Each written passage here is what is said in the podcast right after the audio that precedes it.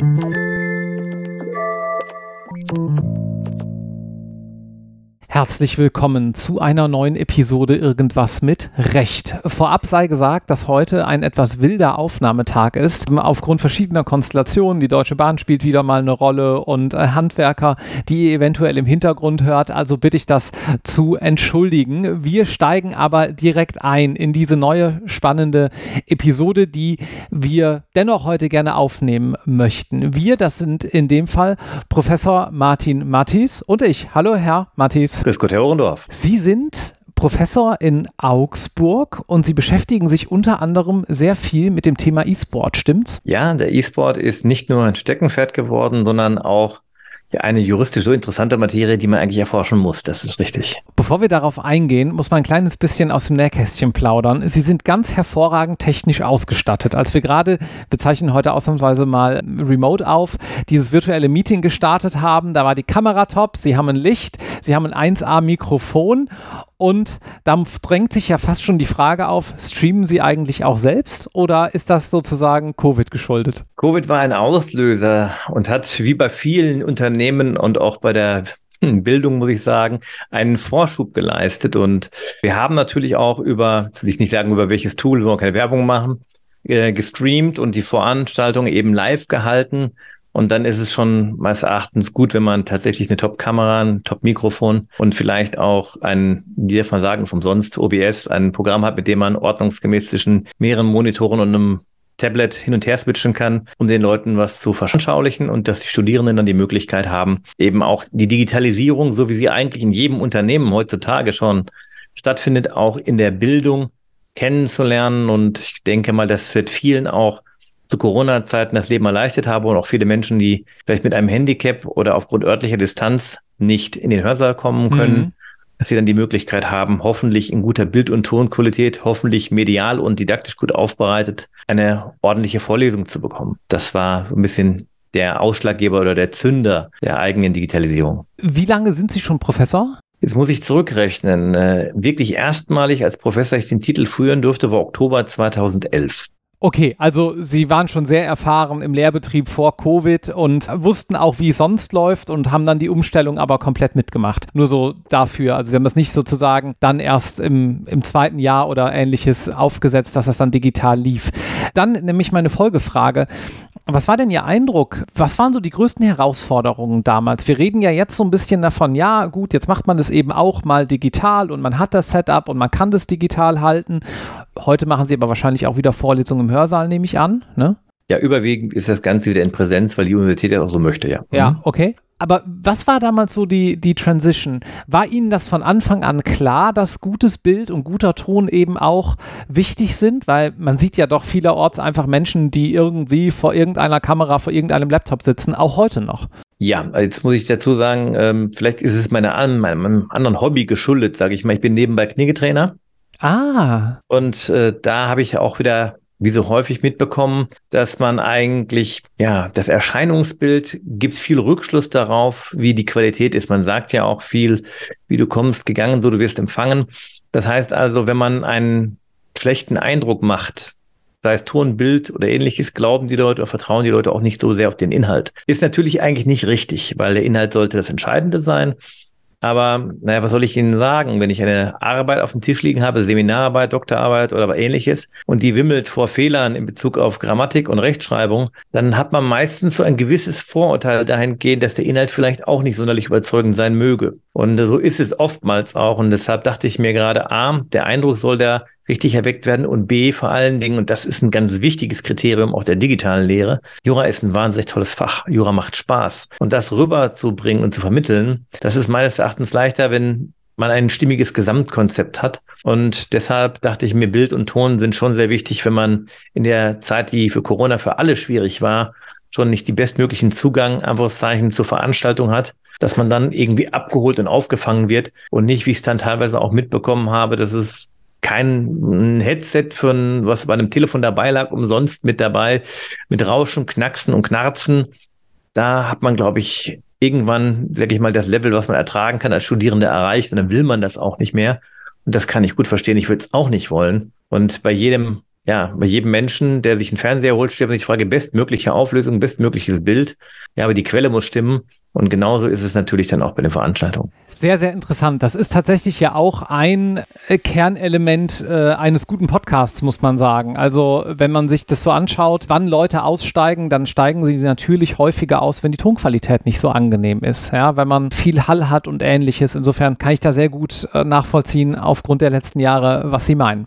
Knigge-Trainer, sehr interessant, müssen wir auf jeden Fall gleich noch drüber sprechen. Mich interessiert aber zunächst, Jura, sagen Sie, ist ein interessantes Fach. War Ihnen das schon immer klar? Wollten Sie schon immer Jura studieren? Und wann ist gleichzeitig auch die Entscheidung gereift, dass Sie Professor werden möchten? Ja, Jurist wollte ich werden seit meinem sechsten Lebensjahr.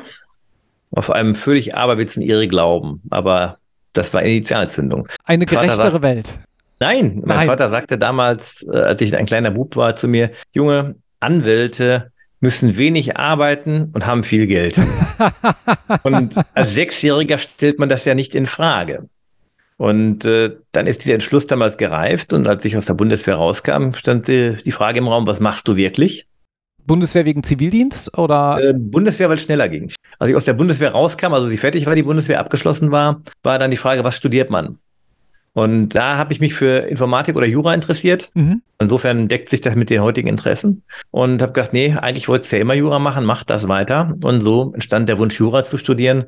Und ich merke, es macht einfach wahnsinnig viel Spaß, sich mit Menschen intellektuell zu duellieren, Dinge zu verstehen, auch ein Stück weit auch mit Streitkultur, natürlich, wenn sie ordnungsgemäß ist, auch zu diskutieren und zu streiten. Und natürlich auch die Überzeugung, die kam dann allerdings erst im Studium, für Gerechtigkeit irgendwo eintreten zu wollen. Aber die wuchs dann im Studium, wo man manchmal Missstände merkte. Und ja, die zweite Frage, warum dann Professor? Da muss ich sagen, als ich damals nach der Doktor- oder während der Doktorarbeit Arbeitsgemeinschaften halten durfte, habe ich eine solche Freude am Lehren entwickelt. Es gab für mich nichts Schöneres mehr, als wenn man in die Gesichter der Studierenden sah und dann merkt man, ah, ich habe was verstanden. Und das, das macht eine solche Freude auch heute noch. Und deshalb bin ich so dankbar, dass ich diesen Beruf auch leben darf, weil glücklich ist ja der, der liebt, was er tut. Ja. Das kann ich für mich proklamieren und deshalb freue ich mich sehr, dass ich da als Professor an der Universität lehren darf. Und wenn die Studierenden wissbegierig sind, macht mich das glücklich. Und wenn sie dann auch vielleicht nach zehn Jahren, das habe ich auch schon erlebt, sagen, Mensch, Herr Mattis, das haben wir doch damals bei Ihnen gelernt. Das ist für mich einfach äh, absolutes Lebensglück. Ja, und man muss ja auch sagen, auch aus Studierendensicht ist es ja sicherlich auch eine gute Sache, wenn der Professor für die Lehre auch Professor geworden ist, denn es gibt ja auch andere Professorinnen, die vielleicht aus anderen Gründen diesen Weg eingeschlagen haben. Ja, also bei Professoren, sage ich mal einfach das Maskulinum oder ein Plural in dem Falle, es ist häufig so, dass man einen, wie soll ich das vorsichtig sagen, Profilneurose klingt böse, ähm, ein überstriegenes Selbst Darstellungsbedürfnis hat, vielleicht mal so. Und man nur in Anführungszeichen für die Wissenschaft lebt, um dort einen guten Namen zu haben. Das verdient meines Erachtens aber nicht den, ja, den Berufsbezeichnungen, die es ist, Hochschullehrer. Und damit ist es eben die Kernfunktion, das zu lehren und weiterzugeben. Denn es hilft ja nichts, wenn ich nur die Forschung und die Wissenschaft weiterbringe, sondern die Forschung und Wissenschaft wird ja später durch die jungen Juristen auch weitergetragen werden. Und deshalb wünsche ich mir immer, dass man sich primär als Hochschullehrer versteht und auch als Wissenschaftler und Forscher. Aber es sollten eben diese, nach dem Leitbild des Professors 50-50 sein, dass man sagt, ich brenne für die Lehre mindestens genauso stark wie für die Forschung. Auch wenn es einem im beruflichen Fortkommen, wenn ich ehrlich bin, nur Vorteile bringt, wenn man sich primär auf die Wissenschaft konzentriert, weil man wird am Ende oftmals an Veröffentlichungen ja gemessen werden. Und ja, der Aufstieg in mehreren Rufen und ähnlichem zeigt sich dann eher in der Reputation, die man in der Wissenschaft hat. Und die Lehre ist da völligst untergeordnet. Sie haben jetzt die Professur für bürgerliches Recht, Arbeits- und Sozialrecht sowie Methodenlehre. Wie sind Sie denn in dieses Rechtsgebiet gelangt? Ja, das bürgerliche Recht ist natürlich das Kerngebiet, das man sozusagen als Zivilrechtler immer bespielen will. Und ich habe damals im Vertragsrecht habilitiert und festgestellt, das ist eine wahnsinnig spannende Materie. Aber letztendlich der ausschlaggebende Punkt für alles war das Arbeitsrecht. Mein akademischer Lehrer, ein wahnsinnig genialer Mensch, sowohl in juristischer als auch in menschlicher Hinsicht, Rolf Wank, hat die Liebe für das Arbeitsrecht geweckt einfach. Und Arbeitsrecht ist so lebendig, es ist so aktuell und ich sag mal, jeder braucht es. Hm. Wenn jetzt mal die Beamten und die Selbstständigen, die keine Angestellten haben, rausnehmen, ist jeder irgendwann mal in seinem Leben in einem Arbeitsverhältnis. Sei es als Arbeitgeber, sei es als Arbeitnehmer oder in einer sonstigen Art und Weise, aber sie werden immer irgendwie mit dabei sein. Und das ihr Leben lang. Und zugleich wird das Arbeitsrecht den vermeintlich sozial Schwächeren, den Arbeitnehmern auch schützen wollen und müssen. Im Zuge dessen hat man natürlich auch hier wieder ein Gerechtigkeitsdenken und gleichzeitig etwas, was eben, sage ich mal, sehr lebensnah ist. Denn als Student fragt man sich vielleicht manchmal, hm, ich bin nicht Bundespräsident, ich werde nicht Bundespräsident. Warum muss ich wissen, ob ein formelles Prüfungsrecht hinsichtlich der Gesetzmäßigkeit und Verfassungsmäßigkeit eines Gesetzes besteht? Naja, das sind da wenige Damen und Herren in Karlsruhe und vielleicht der Bundespräsident, aber Arbeitsrecht. Naja, soll ich Ihnen sagen? Die meisten Fachanwälte in Deutschland stammen aus dem Arbeitsrecht und jeder hat damit in Berührung. Okay, jetzt ist es von dort ein Weg, aber vielleicht ein gar nicht so weiter Weg ins E-Sport-Recht. Ich assoziiere mal frei. Minderjährige haben meistens gute Reflexe. Ich weiß das aus eigener Erfahrung vor vielen Jahren. Und zocken irgendwie so am Computer, streamen heutzutage vielleicht, verdienen, wenn sie richtig gut sind, damit Geld, spielen für einen Clan oder für irgendeine andere offizielle Institution, irgendein Team und eventuell ist dann da doch sogar ein Arbeitsverhältnis begründet, oder? Richtig. Das heißt, Ihre Idee ist schon auf den Nagel, den Kopf treffen, wenn Sie, zumindest wenn Sie im Mannschafts-E-Sport unterwegs sind und mhm. bei einem Clan, nichts anderes als der Verein, sage ich mal im Sportsinne, ist der Clan halt im, im E-Sport-Sinne, sind aber in Wirklichkeit identisch, andere Denomination halt nur. Wenn Sie da im Team beschäftigt sind, werden Sie regelmäßig Arbeitnehmer sein. Sie können dann auch schon, das ist für Deutschland ja ungewöhnlich, als minderjährige Arbeitnehmer sein weil wir haben ja diverse Schutzvorschriften zugunsten von Minderjährigen, mhm. dass sie insofern nicht in ein Arbeitsverhältnis dürfen. Ja, Jugendarbeitsschutzrecht ist ja natürlich da eine, eine Sperre. Aber beim E-Sport-Recht ist es tatsächlich so, dass da extrem viele Minderjährige bereits ja unter Vertrag stehen, auch eben bei Clans und so letztendlich ihren Lebensunterhalt verdienen und E-Sport-Profi werden wollen. Wenn ich jetzt mal aus Deutschland kurz gedanklich rausgehen darf, es gab in Amerika vor kurzem der Fall, da war ein Zehnjähriger, der hat für einen fünfstelligen Betrag bereits einen Vertrag unterschrieben, also einen Arbeitsvertrag. Und dann, wenn Sie merken, mh, ja, äh, man kann bereits genau wie beim Profifußball in jungen Jahren sozusagen eingekauft werden, mhm. um später als Profi beim Verein oder in dem Fall jetzt beim Clan aktiv zu werden. Und das geht auch darauf zurück, dass sie völlig richtig erkannt haben, dass Minderjährige die schnellsten Reflexe noch haben. Ich glaube, die höchste Leistungsfähigkeit, die wir haben, ist mit 21 insgesamt. Danach nimmt es massiv ab und auf dem Weg dorthin sind wir halt noch sehr leistungsfähig. Und deshalb äh, werden diese Personen auch oftmals mit Verträgen bereits ausgestattet. Und der Weg führte tatsächlich aus dem Arbeitsrecht über den E-Sportler, der beim Team beschäftigt ist und somit Arbeitnehmer sein kann, zur der Frage E-Sport untersuchen rechtlich. Das hat ja wahrscheinlich auch ziemlich viele internationale Komponenten, äh, wenn ich da so äh, recht drauf blicke, weil viele dieser Teams ja auch nicht nur Spieler aus einer Nation haben werden. Richtig, das Internationale ist sowohl innerhalb eines Teams gegeben, als dass natürlich mehrere Nationen aufeinanderprallen. Es ist gegeben in Bezug auf das äh, Kämpfen oder Spielen gegeneinander, weil natürlich das Internet ist ja sozusagen, da ich die Metapher bilden darf, der Spielplatz oder der Rasen um in der Fußballmetapher zu bleiben, im Vergleich zu dem Sport. Und wenn wir feststellen, das hört ja an der Grenze Deutschlands nicht auf, sondern sie können ja ebenso gut gegen jemanden antreten, der im Ausland tätig ist.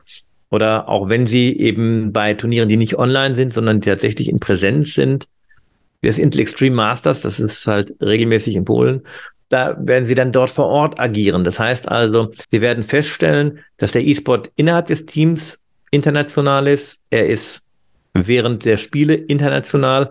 Und er ist auch wirklich an allen Stellen zu unterschiedlichen Zeiten, weil wir ja die Weltverschiebung, die Zeitverschiebung haben. Das heißt also, er ist wirklich global. Hm. Man muss vielleicht auch mal so ein bisschen einordnen, wie groß diese Szene ist. Also jedenfalls die Gaming-Szene, wo die E-Sport-Szene dann ja wieder ein Unterteil von ist, dieser ganze weltweite Spielemarkt ist größer als die Filmindustrie. Ja, nur mal so zur Einordnung wie hoch sind heutzutage so die Preisgelder? Sie haben da gerade schon so ein Turnier angesprochen. Ich erinnere mich, vor einigen Jahren gelesen zu haben, dass das mal teilweise bis zu einer Million ist bei so einem größeren Turnier. Ist das heutzutage noch mehr oder ist das so ungefähr die Größenordnung? Also es werden tatsächlich noch bessere oder höhere Preisgelder ausgekehrt. Damals richtig bekannt geworden ist ein, ein Match damals zwischen einem, einem 16-Jährigen, um bei dem Minderjährigen zu bleiben, der Österreicher war, der bei Fortnite mit, zusammen mit seinem Teammate zusammen 2, irgendwas Millionen Euro durch den Sieg des Finals gewonnen hat. Und die größten und höchsten Preisgelder sind bei Dota 2, also Defense of the Ancient 2 und League of Legends, LOL, da sind die Preisgelder noch höher mittlerweile. Mhm. Und da muss man einfach sagen, es passiert natürlich genau aus dem System, was Sie vorhin ausgeführt haben in Bezug auf der Markt ist so riesengroß, dass wir auf der einen Seite diejenigen haben, die Preisgelder Sponsoren, da sind Sponsoren mit dabei, dann sind Gelder aus Ingame-Käufen oder auch aus den Spielen selbst, dann sind Streaming-Rechte dabei, die vermarktet werden oder gegebenenfalls bei Präsenzveranstaltungen vor Ort auch Eintrittsgelder. Gibt es diverse Summen, die letztendlich in einen Topf fließen können und die vom Publisher, also dem Betreiber des Spiels, sag ich mal, genutzt werden, um natürlich solche Turniere zu veranstalten, weil die Turniere auf der einen Seite neue Spieler generieren, die spielen wollen, die Spieler bei der Laune halten und vor allen Dingen, die dann auch Content bilden, also Inhalt letztendlich für Unterhaltung. Denn die Zahl derjenigen, die einen E-Sport-Titel schauen und sich ja, sag ich mal, E-Sport nicht spielenderweise, sondern zuschauenderweise anschauen, ist in Deutschland rasant gestiegen. Das sind riesig, riesig viele. Da gibt es auch viele kulturelle Unterschiede oder einen großen kulturellen Wandel natürlich zu früher. Also ich erinnere mich noch, ähm, da hieß es dann irgendwie Killerspiele und dann gab es einmal einen schrecklichen Amoklauf und mittlerweile ist ja Gaming in der Gesellschaft auch einfach viel, viel akzeptierter und normaler geworden über die Jahre, kann man glaube ich sagen, oder? Jein. Äh, wie bei Juristen üblich, muss man immer wieder sagen, es kommt drauf an. Wir hatten damals das große Glück, mit der Forschungsstelle beim Sportausschuss des Bundes damals dabei zu sein, also im Bundestag, und haben die Diskussionen mitbekommen zwischen den Parteien. Wir haben von der Forschungsstelle, die ich gegründet habe, letztendlich alle Parteien in Berlin auch beraten zum E-Sport. Und da kann ich einfach nur sagen, die Akzeptanz der Spiele ist tatsächlich Typfrage, also vom einzelnen Menschen abbezogen und innerhalb der Menschen würde ich sagen primär altersbezogen unterschiedlich. Okay. Ältere Menschen hingegen stehen im E-Sport statistisch gesehen natürlich nur kritisch gegenüber, weil dann genau dieses Klischee kommt, was Sie gerade eben auch bedient haben. Mit diesen Killerspiele. Da sind kleine, dicke Jungs primär, die im Keller sitzen, äh, Chips mampfen, Cola trinken und am Computer festwachsen und nicht rauskommen in die Natur. So ist es mir tatsächlich auch von vielen gebildeten Lehrern und anderen Personen, die im Bundestag als Mitglied saßen, vermittelt worden. Und damit muss man halt aufräumen. Das ist so nicht richtig. Jüngere Menschen hingegen sehen, es ist eine Freizeitaktivität und ich sag mal, ob sie jetzt acht Stunden Klavier üben am Tag oder acht Stunden am Tag irgendeinen E-Sport-Titel spielen.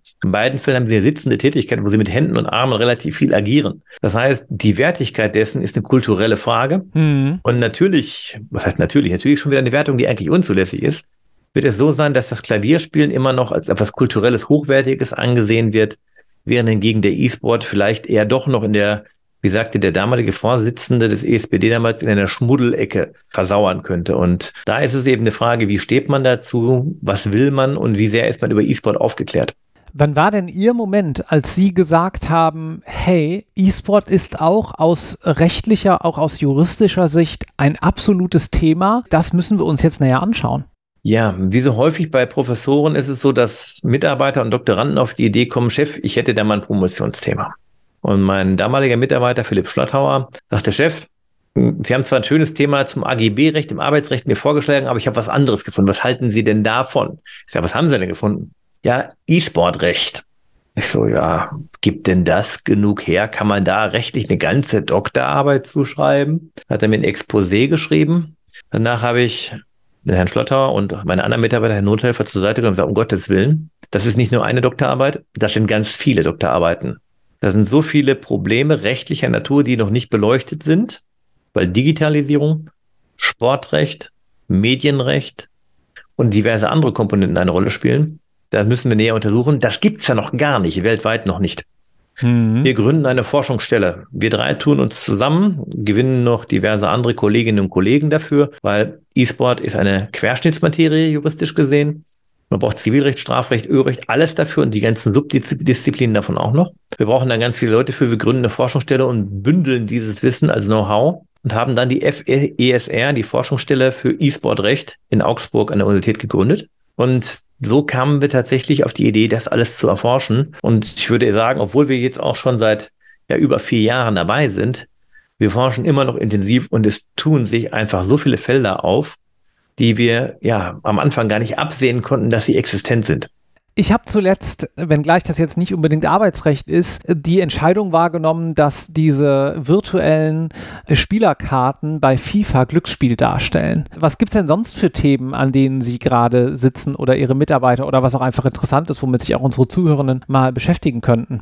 Also, darf ich, wenn Sie gerade die Lootboxen bei FIFA Ultimate Team angesprochen haben, das ist jetzt nicht E-Sport unbedingt, sondern ja, Gaming ja. der Oberbegriff, aber ja. eben auch, weil Foot, also FIFA Ultimate Team, ein E-Sport-Titel ist, natürlich auch E-Sport. Und da haben Sie sicherlich die Entscheidung aus Österreich mitbekommen, dass Sony da verloren hat und äh, letztendlich die Rückzahlungsanträge gegeben sind, hatte ich in der NJW 2020 schon geschrieben, witzigerweise. Ach. Drei Jahre später kommen die Österreicher auch auf die richtige Idee. Und ähm, ja, es gibt, oh, ich kann, könnte jetzt einfach aus dem Vollen schöpfen. Ich sag mal, ja, der Minderjährige, den Sie vorhin ausgeführt haben in Bezug auf den E-Sportler, ja, darf der denn überhaupt spielen? Wenn ja, wann darf der spielen? Wo darf der spielen? Wie oft mhm. darf der spielen und so weiter? Und zwar, es gibt ja grundsätzlich im Arbeitsrecht bereits Arbeitszeitrecht. Das geht nach dem Arbeits Arbeitszeitgesetz in Bezug auf nur maximal zehn Stunden am Tag, maximal 48 Stunden die Woche an bestimmten Tagen nicht, Nachtruhe und so weiter, Pausen, Ruhezeiten und so weiter. Das wird ja schon als normaler Profisportler teilweise eng. Ähm, äh, überhaupt, wenn man sagt, man hat einen großen Trainingsbedarf und auch vielleicht äh, Spiele am Wochenende und so weiter und so fort. Also da kommt man ja schon fast in die Bredouille, neben jetzt, ich sag mal, auch sozialen Verpflichtungen, Schule und was junge Menschen alles vielleicht noch sonst haben. Ja, das ist richtig. Und beim E-Sportler kommt jetzt ein Sonderphänomen noch dazu. Nehmen Sie jetzt mal einen, von mir aus sogar Minderjährigen, das ist besonders problematisch natürlich, aber auch bei einem Erwachsenen, der jetzt eben 48 Stunden die Woche nur arbeiten darf, aus Gründen des Gesundheitsschutzes. Das Arbeitszeitgesetz äh, dient dem Gesundheitsschutz, hat der EuGH vor kurzem ja nochmal klargestellt, dass BRG im September letzten Jahres nochmal in der legendären Stechuhr-Entscheidung die Umsetzung davon mhm. auch nochmal ausgeführt. Was ist denn jetzt, wenn jemand sagt, okay, jetzt habe ich acht Stunden gearbeitet, jetzt möchte ich zur Entspannung mal eine Runde zocken? er trainiert ja weiter. Das heißt also, äh, ist zum Beispiel Arbeitszeit nur diejenige, die der Arbeitgeber jetzt vorgibt, wann, wie, wo trainiert wird?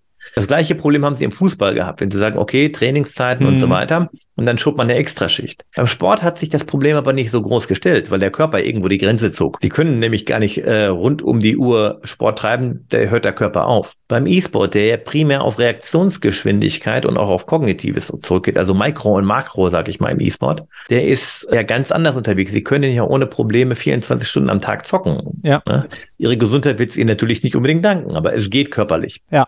Ja. Und insofern ist die Frage zum Beispiel, derjenige, der als E-Sport-Profi, minderjährig oder auch volljährig, E-Sport betreibt, ist der in Anführungszeichen arbeitend? Greift das Arbeitszeitgesetz ein, ja oder nein? Dann die nächste Frage. Wenn der Wie sehen Sie das denn? Das würde mich jetzt ja doch interessieren. Wie würden Sie denn abgrenzen? Was wäre Ihre Lösung auch für, zu diesem Problem? Natürlich steht es jedem Arbeitnehmer frei, in seiner Freizeit zu tun, was er möchte. Und wenn er in seiner Freizeit spielen möchte, dann darf er spielen. Hm. Sobald der Arbeitgeber anweist, dass etwas getan werden muss, wird es zur Arbeitszeit. Und wenn er einen, sag ich mal, sanften Druck bis höheren Druck ausübt, sodass man sozusagen kann, es ist keine freiwillige Entscheidung mehr, hm. derjenige muss es jetzt machen, dann ist es auf jeden Fall Arbeitszeit auch. Und ein ganz einfaches Kriterium, was da zusätzlich kommen kann, immer dann, wenn diese Zeit dem Arbeitgeber zugutekommt. Das heißt also zum Beispiel Content created wird und es gestreamt oder übertragen wird oder es eine PK, eine Pressekonferenz ist oder ähnliches, Sponsoring und so weiter, das sind natürlich dann immer alles Arbeitszeiten. Das heißt, was der Arbeitgeber anweist oder was er sich zunutze macht, wird immer Arbeitszeit sein. Und ja, das heißt, die Freizeit ist natürlich in dem Sinne davon abzugrenzen, ist der Arbeitnehmer frei, das zu tun? Ist das jetzt eine Sache, die er von sich aus machen würde, auch ohne die Existenz eines Arbeitgebers? Ist natürlich schwierig nachzuvollziehen, weil es eine subjektive Komponente ist, die in der Person des Spielenden in dem Falle wurzelt. Sie haben gerade das Streaming angesprochen. Ist es häufig so, dass die Spieler heutzutage dann auch für ihr Team streamen oder ist das Streaming nochmal eine sozusagen selbstständige Tätigkeit, die die parallel dazu durchführen? Haben Sie da Infos zu? Beim Streaming kann man natürlich wieder den Einzelsportler und den Teamsportler unterscheiden. Mhm. Beim Einzelsportler ist es regelmäßig so, dass der selbst als Content Creator und Spieler auftritt. Das heißt also, er spielt und überträgt sich gleichzeitig mit und kommentiert normalerweise auch mit. Ja. Das sieht man häufig auch so, dass sie ein kleines, also ein Vollbild haben in Bezug auf das Spiel und in typischerweise rechts oben in der Ecke, kann aber auch in jeder anderen Ecke sein, ist gleichzeitig eine Kamera äh, wie bei jeder anderen, sage ich mal, digitalen Webübertragung, wenn sie in der Konferenz sind, auch mit drin. Die zeigt den Spieler, wie er agiert, wie er spricht und wird Bild und Ton auch nochmal von ihm übertragen als Pick in Pick. Und dann haben sie natürlich Content Creator, der streamt, der ist Spieler, der ist Content Creator, der ist Unterhalter, der ist richtiger Entertainer. Mhm. Und beim Teamsport ist es seltener so, dass man da als Content Creator auftritt. Da braucht man ja eben mehrere, da müsste man ja zwischen den einzelnen Spielern hin und her switchen.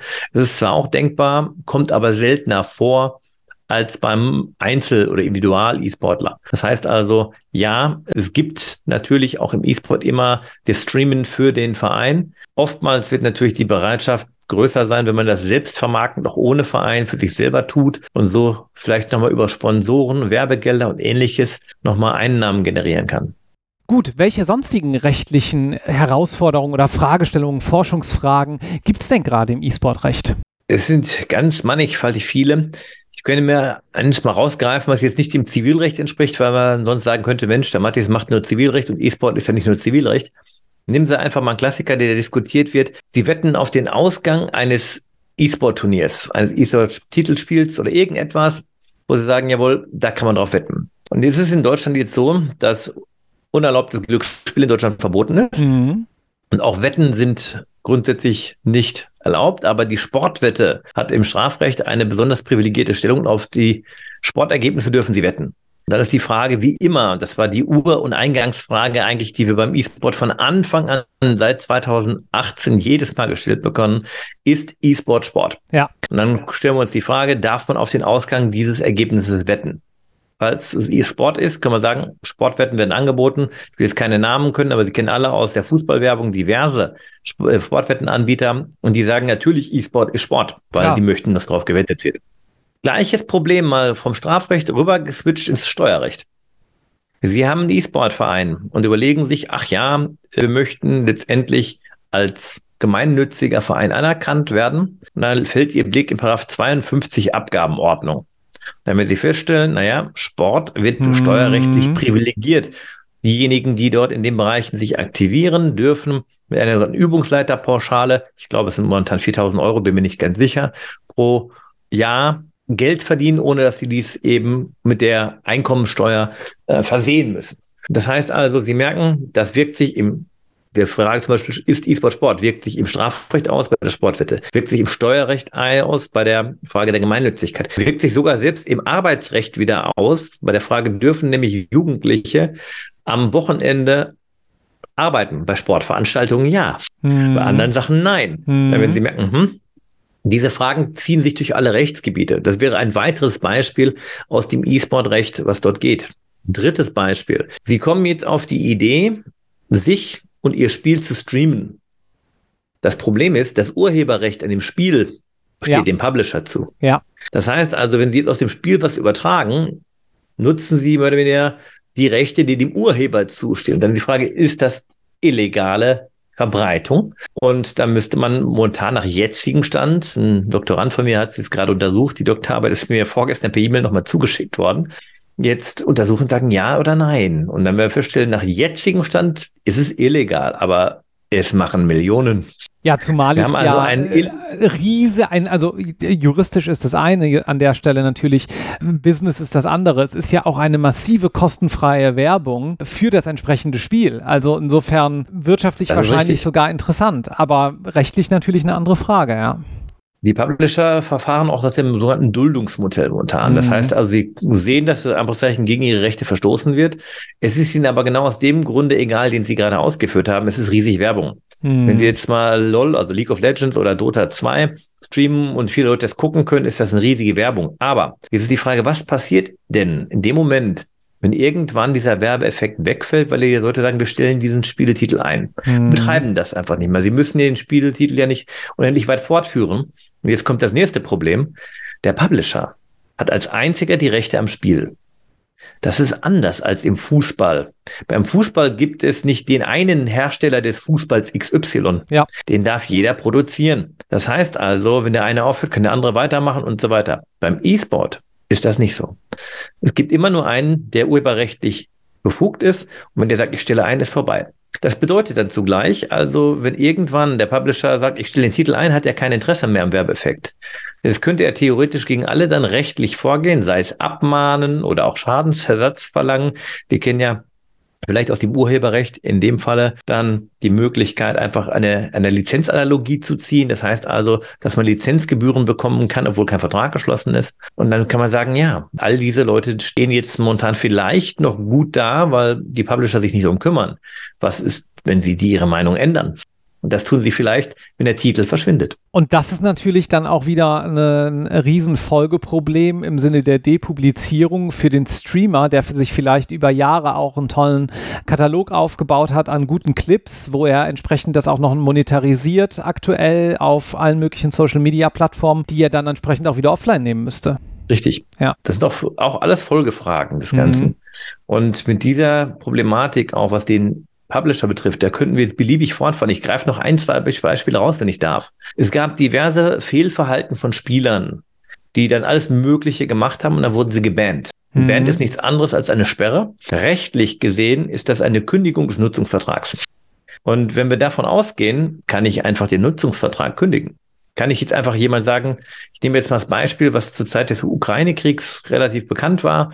Da hat ein russischer Spieler auf einer Minimap einfach ein Z gezeichnet, das Zeichen für den ukrainischen Krieg. Mhm. Das war jetzt mhm. kein deutscher Fall, aber übertragen wir ihn mal nach Deutschland. Und wir feststellen, darf ich mit denen einfach den Vertrag kündigen. Der hat vielleicht das Spiel gekauft oder sonstig. Bei einem anderen Fehlverhalten wird vielleicht das nicht gemacht. Da herrscht noch momentan eine sogenannte wilde Westmanier der Publisher. Die machen das nach ja, nach Lust und Laune. Mhm. Und da stellt man sich die Frage, geht das denn auch? Vor allen Dingen unter dem Blickpunkt, dass diejenigen, die dieses Spiel professionell spielen, ihren Beruf damit ausüben. Das heißt, wir haben in Artikel 12 Grundgesetz auf der einen Seite und auf der anderen Seite haben wir vielleicht in Artikel 14 in Bezug auf das geistige Eigentum und zugleich die Frage Rechtsbeziehung zwischen den beiden. Und dann untersucht man einfach mal, ja, was ist denn das überhaupt für ein Vertrag? Der da besteht.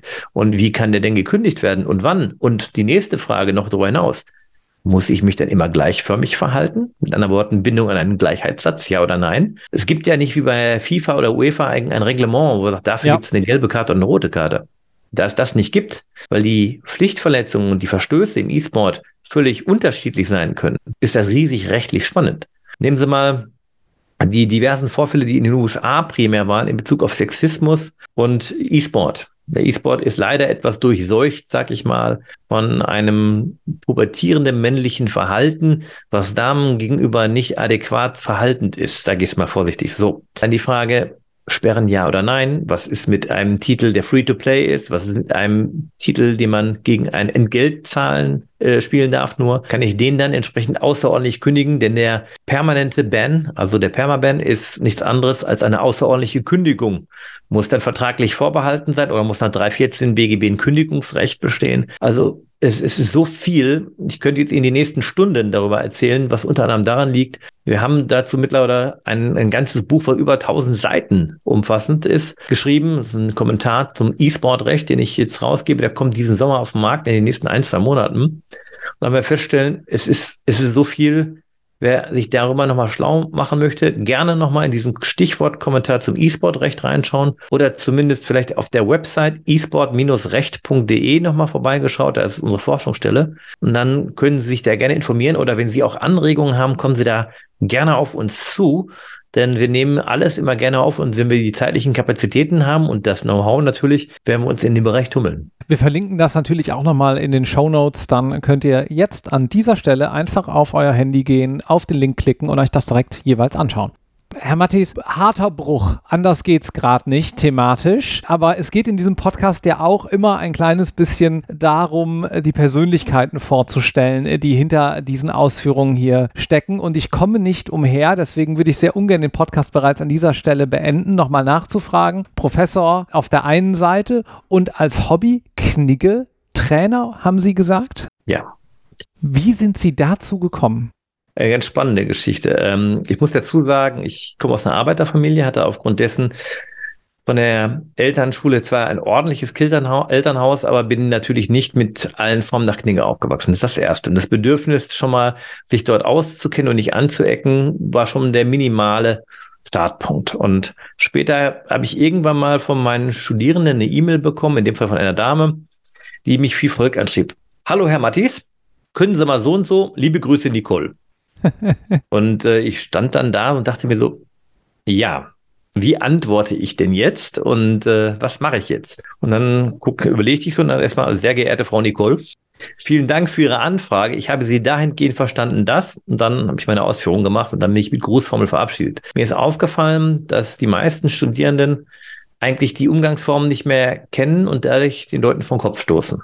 Weil eine E-Mail fängt an mit einer Anrede, mit einer kurzen Vorstellung, wer man ist, was man möchte, was das Begehr ist, gegebenenfalls mit einem Dank, falls das erforderlich ist, und der Grußformel zum Schluss. Und eben auch mit ordnungsgemäßer Verabschiedung mit Nachnamen. Und da das nicht der Fall war, kam ich dann auf die Idee, hm, das möchtest du eigentlich, dass dieses Kulturgut weiter rantragen wird an die Studierenden mhm. und dass man eben sich da vielleicht auch äh, weniger aneckend bei den Kollegen verhält, weil bei mir, ich sag mal, ich halte mich für einen jungen, dynamischen Menschen. Mir ist das nicht wichtig, ob ich als Herr Mattis angesprochen werde oder Herr Professor oder was ich nicht was. Das ist in Ordnung. Aber ich kenne diverse Kolleginnen, die antworten nicht auf eine E-Mail, wo sie nicht ordnungsgemäß angesprochen werden. Und wenn derjenige nicht in der Lage ist, sein Begehr ordnungsgemäß zu formulieren, woher man sie kennt, dann kommt ein pumpiges, woher kennen wir uns zurück allenfalls. Und deshalb, naja, was soll ich Ihnen sagen? Bei Knigge ist es immer so, es schadet demjenigen, der es nicht kann. Es nützt nicht unbedingt demjenigen, dem es kann, aber es schadet demjenigen, der es nicht kann. Und so kam das Bedürfnis, mich da weiterzubilden. Und dann habe ich damals bei meinem, ja, sag ich mal, Kniggelehrer, Herrn von Heuers, der Vorsitzende der Deutschen Knigge-Gesellschaft, ein Seminar gemacht und mhm. mich da weitergebildet und mich dann auch IHK zertifiziert prüfen lassen und festgestellt, es ist schön, einfach auch nach Knigge zu leben, weil das ist Wertschätzung gegenüber dem Menschen. Und wenn wir ganz ehrlich sind, jeder von uns möchte wertgeschätzt werden. Und das ist ein gutes Gefühl, wenn man es wird. Und ich sage mal, das ist ein sehr unschönes Gefühl, wenn man es nicht wird.